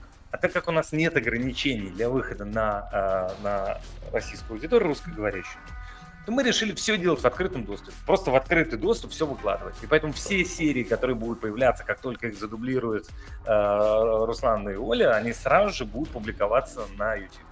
Вот такая вот история. И поэтому как бы у нас стратегически мы сейчас на э, русскоговорящий сегмент, весь, который находится уже во всем мире, он сейчас э, рассредоточился по всему миру, и мы просто видим это по статистике. Мы будем продолжать одну политику, а что касается там, мирового сообщества и англоговорящей, американоговорящей, э, на американском английском говорящей аудитории, то мы там выжидаем момент, когда получится решить с платформой. С платформой решить тоже быстро не получится, потому что этот бизнес имеет свои правила. Нам нужно сделать сперва первый сезон и начать второй. Когда платформа смотрит и говорит, ага, чуваки могут сделать один сезон, значит могут сделать и второй. А если ты приходишь к ним с одной серией или с двумя, то для них это очень большие риски. И они в это нырять не готовы. А если они вот им приносят готовый продукт, то они говорят, окей, давайте acquisition deal вообще не проблема, стартуем с первого сезона, второй, у нас такие дедлайны, производства, бла-бла-бла, все понеслось. Все. И поэтому мы, соответственно, выходим на полноценный диалог с платформой в следующем году, а тем временем русскоговорящая аудитория сможет смотреть серии. Я ну, то есть ви- виральность, виральность а, будет. про виральность, про виральность, да, про виральность. Мы ждем. Секунду. Да, про виральность. А, значит, а, у нас а, э, на русском канале мы ничего не пиарили. вообще ничего не пиарили. И рекламу никакой не продавали. Вообще, вообще не покупали, ничего не происходило. И вдруг его начало бомбить, прям конкретно бомбить. Прям он пошел, пошел вверх. Потом какая-то падла нажаловалась на первую серию, и мы получили пакет страйков. И теперь у нас, после того, как мы получили пакет страйков, нам ограничили э, показ первой серии, хотя она мягче, чем, допустим, вторая или четвертая. Э, мы получили максимальные ограничения. То есть там нужно быть зарегистрированным на YouTube, подтвердить, что 18 лет, встраивать эту серию никуда нельзя в другой браузер, там, на другой страничке и так далее. То есть вот, вот потолок ограничений. И у нас сразу же нам отрезали всю э, из рекомендованного убрали отовсюду. То есть у нас все, что сейчас, ну, то есть канал нам кастрировали, все ему, уши, нос, пичку, все поотрезали. И мы сейчас, у нас канал, он живет просто только за счет виральности. Но при этом мы потеряли только где-то 60% вот этой активной массы, которая лопатила, э, лопатила просмотры. С нуля, ничего не делая для этого специально, мы просто видим, каким образом он набирает обороты просто сам по себе. А, значит, вторая вещь. Вот прям ради эксперимента любой желающий может зайти. Я понимаю, что, скорее всего, один из желающих, которые придут, зайдут под насрать. Но вообще в целом любой желающий может зайти к нам на, на, на канал и почитать комментарии. Мы ничего не удаляем. Там 99,9 в периоде процентов это только позитивные комментарии. Мы ничего не удаляем, не режем ни, вообще никак, ни в какую. И это очень интересный эффект. Значит, дальше, что касается англоговорящего э, на, на американском английском, контента на американском английском многократно больше, чем на русском. в целом на YouTube. Но при этом э, там мы покупали рекламу однозначно для того, чтобы стартовать, но все равно это органика, потому что мы не делали ни приролы, ничего, мы просто давали вот этот рекомендованный баннер сбоку. И каждый этот рекомендованный баннер сбоку, он приносил э, при, при вот таких копеечных совершенно бюджетах, приносил нам очень много, он приносит сперва очень много переходов, потому что у нас кликов на, на, там, на значок и, и количество просмотров, у нас кликов на значок больше 29%, то есть каждый третий клик. А тот, кто приходит, у нас 35% досматривает серии до конца. То есть это значит, если мы показали тысячу, из них 300 кликнуло, и 100 человек досмотрели до конца, и потом переходы с серии на серию. Это показывает его виральную штуку. То есть если мы просто возьмем несколько, я не знаю, там 20-30 тысяч долларов и просто вложим их в рекламу, и сериал к этому моменту мы уже договоримся или определим, по, по, по каким правилам мы будем выкладывать его в сеть, то этого будет достаточно, чтобы он бомбанул. То есть мы все вот эти экспериментальные вещи, мы их уже проверили. Он имеет виральный эффект. Вот, в общем-то, и все. Хорошо, ладно. Я подожду говорящую голову Безоса в каком-нибудь неожиданном месте. Бро, мне кажется, нам пора перейти к призовым вопросам, потому что они тоже очень крутые. Да, действительно, время поджимает, но осталось так много вопросов, которые хотелось бы Павлу задать, и, возможно, когда-нибудь он придет к нам снова. Я очень в это верю. Но теперь, дорогие да, друзья, то, чего вы так долго ждали, рубрика «Призовые вопросы». Итак, Павел, будет всего два вопроса, поэтому внимание. Заполнится ли когда-нибудь мозаика из, 20, из 25 кадров во Фримане? И будет ли она дополняться фрагментами из TMM? А, так. Нет, STMM не будет дополняться точно. А, я, возможно, заполнит. Она есть заполненная целиком. А, я уже много лет пишу фолиант Фримана вручную. А, там все страницы сделаны не из бумаги, а из папируса. И э, пишу я тушью. И часть туши делалась в Гонорате, в Индии, из человеческих костей пепла. Это не я их жжег, это так, там просто вообще в целом людей жгут. А, и там очень много всего внутри. И а, на одной из страниц там полностью вся эта мозаика есть. Она вся разложена и объяснено, а, как, как там все связано между собой. Цифры, лунные затмения и так далее. Ну, то есть она такая расшифровывающая. Я написал сейчас, там много, там 424 страницы, а, а дописано, ну, где-то у меня треть, наверное, сделал, потому что они очень плотненько пишутся, и это прям очень тяжелая штука. Я на год последний не касался. У меня бывает несколько лет, когда я пропускаю все это дело, потому что это тяжело. Оно прям вымораживает очень сильно. Ты сидишь, и ты не можешь сделать ошибку, потому что ты пишешь на папирусе тушью папирус пропитывается тушью, поэтому там нельзя допускать ошибки. А там сложные рисунки, очень сложных много схем и тексты. И там тексты всех выступлений Фримана на русском, на греческом и на латыни. И там подключены переводчики, там много всего туда сделано. И в какой-то момент даже вывесил, он в NFT можно купить в сети этот флянг, потому что он мне уже достал, хуже будет корейский я не знаю, потому что я треть написал, а делается он уже лет 8, наверное. Это та самая Библия Фримана? Да, она самая. вот. И поэтому у меня есть ощущение, что если с таким же темпом его писать, то, значит, мне э, плюс 18, значит, за 60 мне будет, когда она будет закончена. Поэтому если кто-нибудь ее забрал бы у меня, пускай даже не дописана, она уже красиво будет, она уже зашибатая. Там все странички есть, просто они большинство пустые. Вы там сами что-нибудь нарисуете. В общем, я жду, когда кто-нибудь у меня это купит хозяйство, потому что вот так вот уже достало. Но там есть эта схема, и она существует. И даже если серии Фримана не будет 65, как должно быть, а так останется их сейчас 30, по-моему, больших 29. Короче, мы не дошли до экватора чуть-чуть. Вот. Э, я надеюсь, что дойдем, но до экватора точно дойдем. По поводу дальше не знаю. А, но в любом случае схема это есть. Знаете, из уважения ко многим вечным трудам есть такой мангаки, мангака, его зовут Кентара Миура, и он писал мангу «Берсерк». Он, к сожалению, такой не дописал, он умер работая над этим продуктом. Он работал над ним больше 20 лет, и сейчас он передал работу ученикам. Я ни на что не намекаю, я просто говорю о том, что потенциально когда-нибудь все может быть закончено.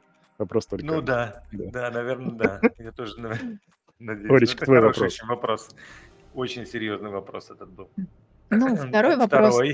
Тогда, видимо, попроще.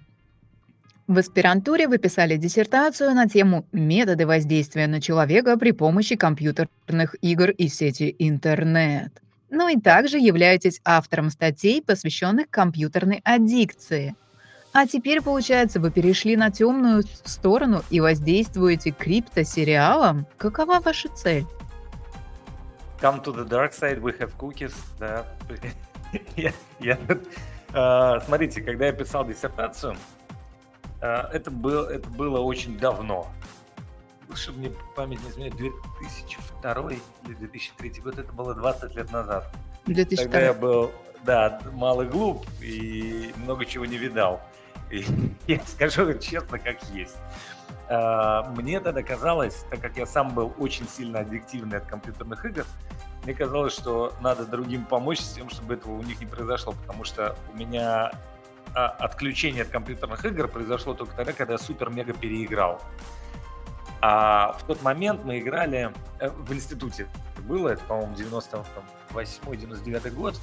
Э, и мы играли в Warcraft 2, в Heroes of the Might Magic тоже второй, и в Quake второй. И мы рубились э, просто вообще просто капец. Ну, то есть там три, три, трое суток ты рубишься в кваку и не спишь. А потом ты выходишь такой на улице и все время думаешь, так, где у меня пятерка, чтобы... Вот. Ну, так немножко так это подклинивает мозг.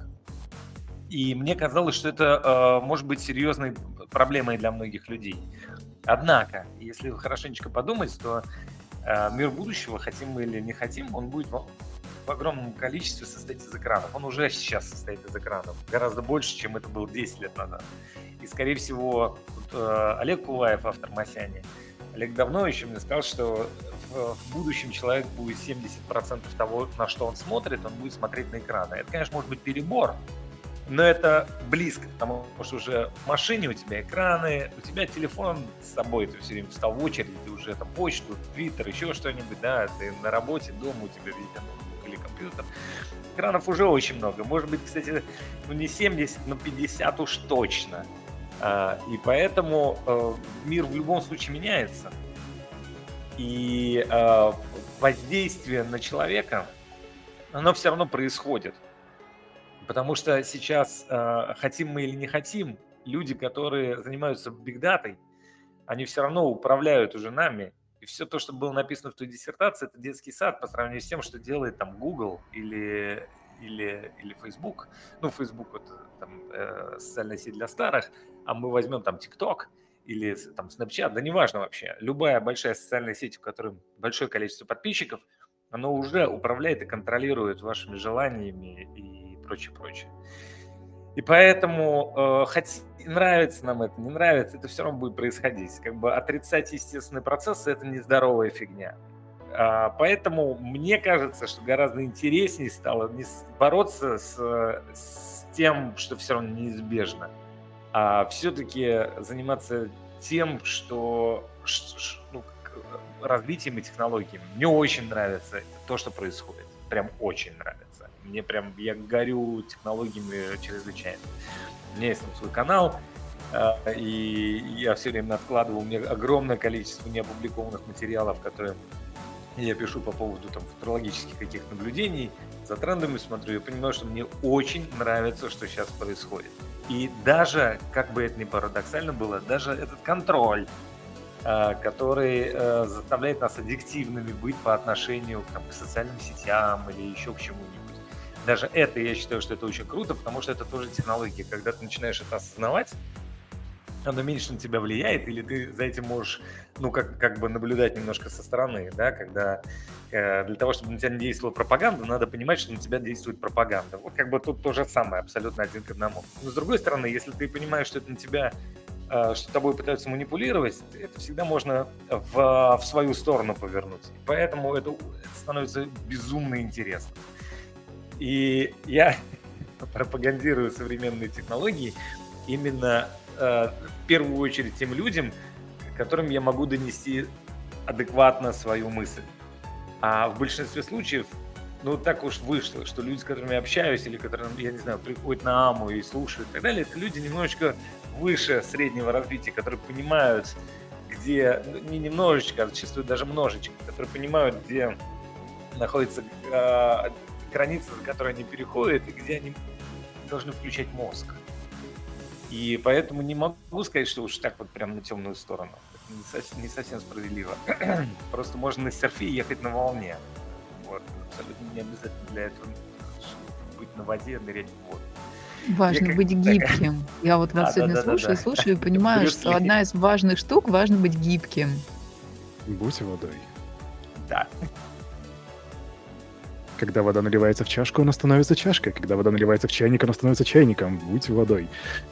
А, Да, абсолютно знаете, верно.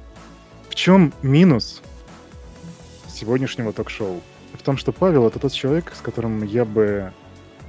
Я бы не прерывал это интервью, это, это, это ток-шоу, эту аму-сессию на протяжении того времени, пока Павел бы просто не выдохся. Но, к сожалению, время играет немного против нас.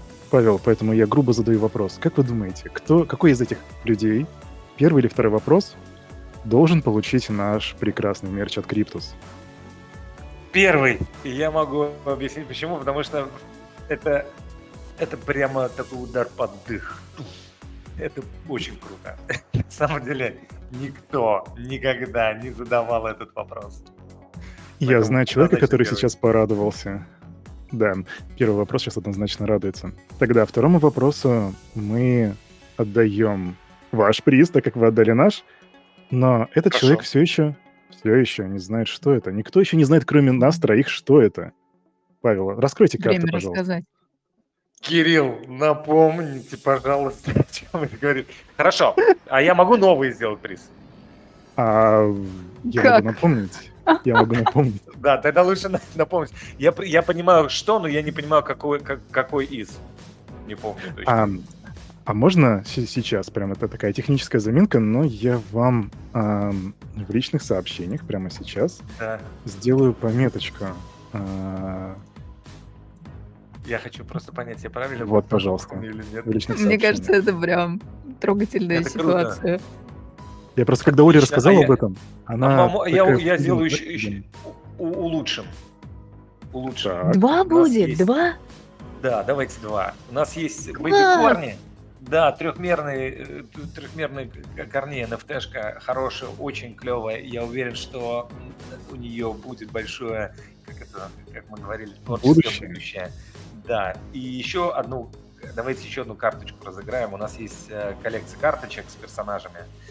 И там у нас есть один персонаж, которого, которого зовут Чайка Джонатан Ливингстон, который в сериале уже да. есть. Да, мы его опубликовали тогда, когда еще не было понятно, что это за персонаж. И карточка не получила отклика, потому что было непонятно, что это вообще за зверь.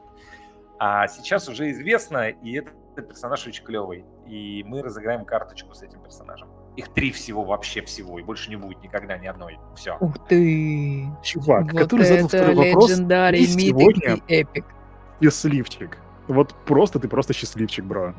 Я, я не знаю, где ты родил этот вопрос, как ты его составил, но это была твоя золотая карта. Причем, наверное, даже в каком-то смысле NFT-карта. Ам, Разыграны карты. Какому, И какому вопросу какую NFT отдадим? А, Бэби Корни отдадим второму вопросу, а карточку с, с чайкой отдадим человеку, который про- спросил про квадрат, магический А, квадрат. вот даже как. Все, теперь я понял. Про, про, моза- про мозаику, да? Мозаика, да, да. про да, боск да, мозаику? Да. Ну, круто. Ну, то есть кто-то у нас сегодня, призы. ого-го, как отоварился. Дорогие друзья, мы раскинули призы, и вроде бы, Павел, у нас есть такая рубрика, называется «Вопрос на засыпку». Мы уже общаемся гораздо больше, чем планировали. Вы не против, если мы зададим два последних вопроса и отпустим вас? Не, конечно, не против. Давайте. Это философская рубрика, но мы очень любим эти вопросы и хотели бы услышать ваши ответы на них.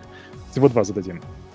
Первый — это представьте на мгновение, что вы, и только вы, единственный человек в мире, у которого есть доступ поговорить с Сатоши Накамото, после чего он навсегда пропадет из сети. У вас есть всего 10 минут. Что, на что бы вы потратили эти 10 минут? О чем бы говорили и что спросили? А, а мы, мы уже с ним потратили 10 минут. Я об этом... э, И у нас об, об этом во втором сезоне будет. У нас было как раз... What the fuck? А Даже, Второй вопрос. Даже здесь меня переиграли. Нормально, даже здесь я человек переиграю. ответил. Но ответ на него вы получите только во втором сезоне. Да. А, а второй вопрос задаст Оля. Оля? Ну, у меня на самом деле был вопрос про советы начинающим авторам. Но я сейчас подумала, что на самом деле вы дофига полезного уже рассказали начинающим авторам, поэтому я вас спрошу про мою любимую тему. Роль денег в жизни человека. О, да. Фу, круто. А, Это же нейтральная энергия. А, У меня с ними очень странные отношения с деньгами. Потому что если они есть, хорошо, если их нет, ну как бы, ну нет. Вот. И я, я очень не, не про вещи и не про деньги, если честно. Я про ощущения и про... Ну, я очень много думаю о смерти, на самом деле, как и многие другие люди. И, А смерти как ну, грустный печальный или, как- или как Санта Муэрте? Нет, нет, нет, про то, что ну, э, я не верю во... э, Никому не интересно, ну, на мой взгляд, никакой, никакой конструкции не интересно там нас обслуживать потом или что-то еще. И, ну, как бы я к этому так отношусь, к- как к элементу того, что происходит, потому что, ну, как, как говорил э, Гомер Симпсон, жизнь — это всякая фигня, которая происходит. Вот как бы наша жизнь — это всякая фигня, которая просто происходит. И когда ты осознаешь вот простую фразу, что голыми мы приходим и голыми мы отсюда уходим, то как-то все начинает вставать на свои места. И когда мне приходит, допустим, в студию народ какой-нибудь, а у меня тут есть такой шкафчик, а на нем куча-куча всякой шняги. А Вот, еще бита беру- слева. А? А еще бита справа. Вот Да, еще бита. И если, если я вижу, что человеку что-то нравится, или я просто хочу ему подарить, я ему беру самую что классную какую-нибудь вещь оттуда и просто даю, потому что я понимаю, что вещи должны, они должны иметь какое-то движение. А потом обнаруживается, что люди там, они долго достаточно живут. А я про них сразу же забываю, и они не, не, не интересны. И мы сейчас вкладываем ну, в производство очень дорого стоит. У нас предпродакшн сериала, он обошелся почти в полтора миллиона. Это подготовительная работа. А еще у нас с- э, на сериале работает 135 человек. С, с, э, с прошлой недели 134, неважно. И если просто их умножить даже на среднестатистическую зарплату, то можно представить себе, какой бюджет. И в рамках этого бюджета каждый месяц, соответственно, мы вот все идут затраты, затраты, затраты, затраты. Можно было бы эти деньги там пустить на, на что-нибудь другое.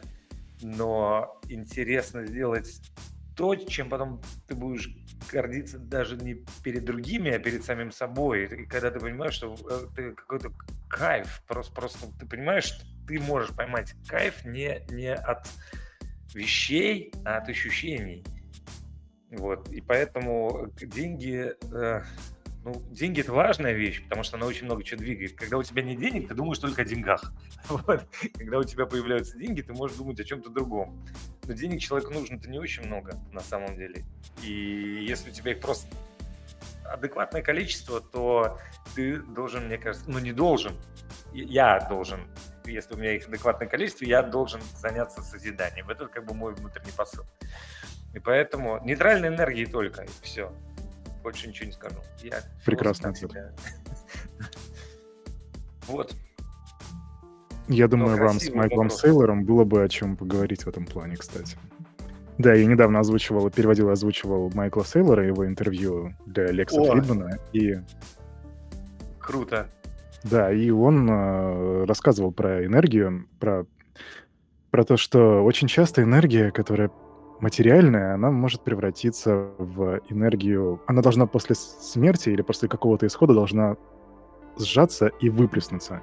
Я не буду сейчас это разводить, э, но мне просто кажется, вам было бы о чем поговорить, если честно. Кирилл, а можно, можно прислать ссылку на интервью? Я думаю, что если оно есть в, в, общем а, группе, то это, конечно, очень круто. Я как-то пропустил. Если нет, то тогда я попрошу Я ссылочку пришлю и заодно прорекламирую канал Big Brains, дорогие друзья. Там я выступаю в роли переводчика и озвучика, и вы можете пройти туда подписаться, а Павлу я лично в личку пришлю ссылку на это видео. Канал для тех, кто думает. О, Да. круто. Да. А он пока очень маленький, у нас там 1600 подписчиков, но мы очень над ним стараемся. Дорогие друзья, мы вынуждены отпустить Павла, мы вынуждены, вынуждены закончить а, этот, это ток-шоу сейчас, потому что время позднее. Но сегодня я был счастлив просто как ребенок. Кто мог... под- Вот подумайте, мог ли я в 2010 году представить, что я буду разговаривать с тем человеком, кто пустил корни в создание то, чего я смотрел тогда? Господи, я просто как ребенок счастлив, в это сложно поверить. Мне сложно, я завидую сам себе. Все, спасибо, до свидания. О, мы, Спасибо я думаю, что мы просто обязаны зазвать к нам Павла еще раз, потому что я, я очень хочу поговорить. Мы сегодня много говорили про мистер Фриман, про NFT, но я очень хочу поговорить про Take My Muffin.